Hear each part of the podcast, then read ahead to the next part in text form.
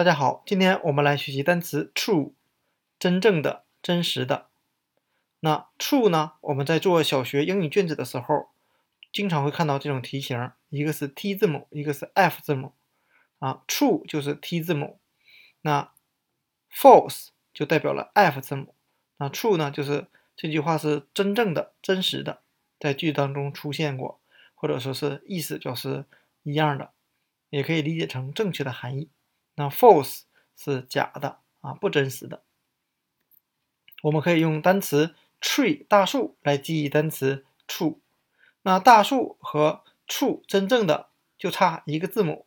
这两个单词呢，其实也是同源单词。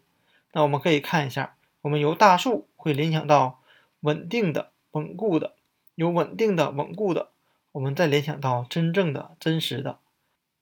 那两个人要想。有稳固和稳定的关系，一定要真正的拿对方当做好朋友和真实的一面啊体现给对方。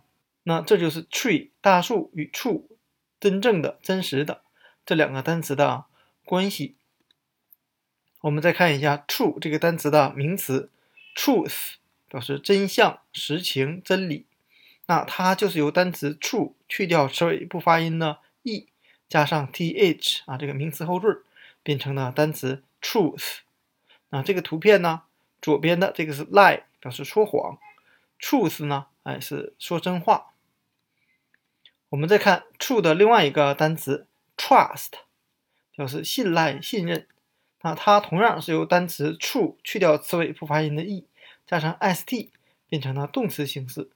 两个人要想成为真正的好朋友，一定要互相信赖和信任。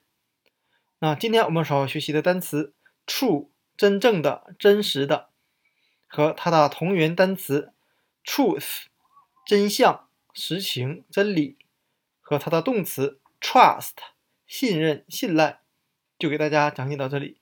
谢谢大家的收看。